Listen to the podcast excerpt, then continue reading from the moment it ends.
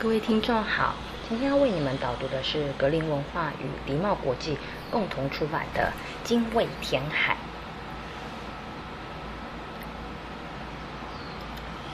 这是出自《中国传家故事宝库神话二》这本书。精卫填海。春天的早晨，小女娃躺在稻草铺的床上。去年秋天刚收割的稻干。还香香的，暖和和的，在早春有点凉意的空气里躺着，是非常的舒服。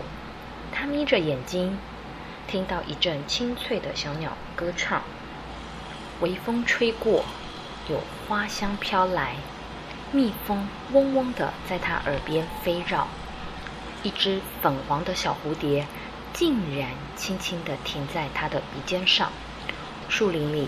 开始热闹起来了。小女娃是太阳神炎帝最疼爱的小女儿。自从姐姐们出嫁以后，她一个人很寂寞，常常在林中四处游走，和小鸟比赛唱歌，跟蝴蝶一起跳舞。但是她仍然很寂寞。炎帝在天空执行任务的时候。常会把温暖的阳光从树林中射下来，照顾、爱抚她心爱的小女儿。有一天，小女娃一直走，一直走，竟然走出了树林。她非常惊喜的发现，哇，原来她以为没有边的树林外面，竟然是这么宽广的天地。她高兴的又叫又跳，再往前跑，往前跑。忽然，前面出现好大好大一片蓝色的水，大到跟远方的天连在一起了。他想起有个姐姐嫁到海的那边，那么这就是大海了。走啊走，他看到海边有一条小船靠在岸的旁边，真好。如果驾着这个小船到海的那一边去找姐姐，他们就可以见面啦。小女娃马上跳进小船。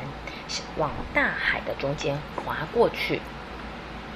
这时，海水越来越深，大海四周的天空也越来越黑。风从四面八方吹过来，把海水掀起一阵比一阵高的大浪。天哪！小船就像一片小树叶一样，被风浪一下子抛得非常非常的高。一下子又狠狠的从半天高的浪头上被摔了下来。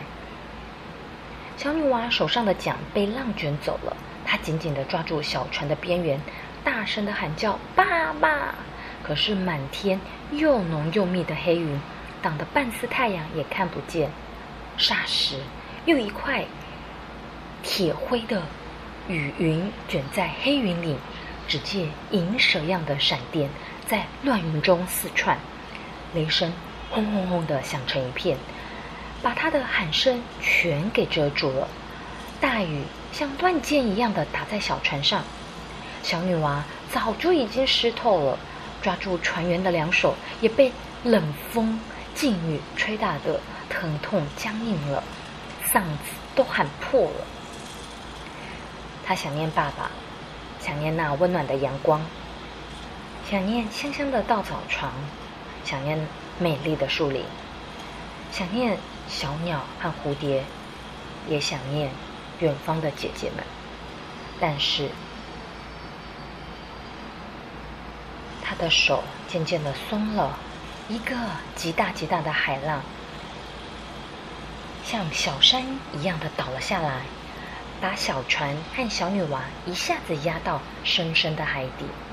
小女娃心里还在嘶喊着。我要回家，我要回家。好奇怪，小女娃觉得自己慢慢的从海底往上升，往上升，她的身体一边上升一边在变，两臂变成一对鸟的翅膀，两腿变成一对纤细的鸟脚，红红的脚爪，红唇变成了白色的鸟喙，头上戴的。花冠变成一撮美丽的冠毛，它一直伸出了海面，再一用力就飞上了半天空。原先粉红色的衣裳变成了黑色的毛羽，它成了一只鸟。小女娃伤心的哭了，但是她的哭声也很像小鸟在悲鸣。她向下看看，还是那波涛翻涌的大海。想到自己再也不能回到可爱的家，再也不能回到舒适的树林里玩耍，而且爸爸、姐姐也都不认识他了。他好恨，好恨这凶恶的大海。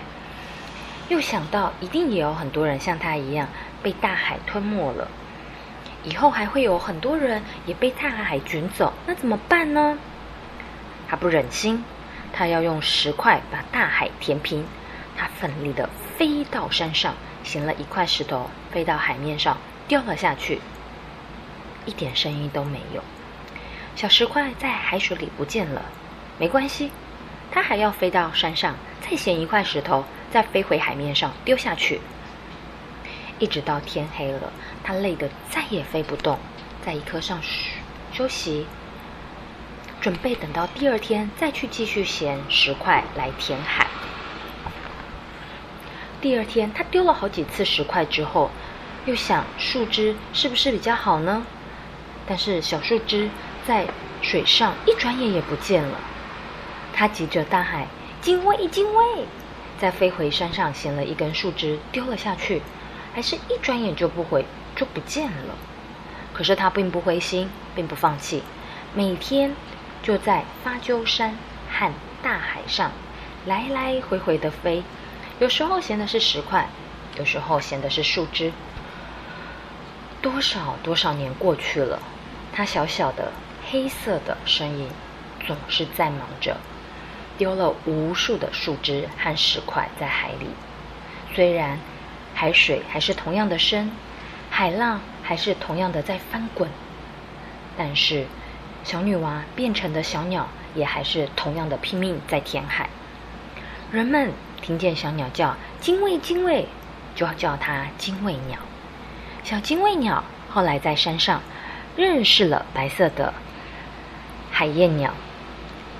海燕鸟敬佩精卫的精神，也很爱它的模样，就向它求婚。他们一起在树上搭了一个很舒适的窝。不久之后，又孵出了可爱的宝宝。小精卫每天还是衔着树枝或者是石块填海，而且发誓不喝海水，因为他忘不了被海水吞没的悲惨往事啊！唉，是不是一个很悲惨的故事呢？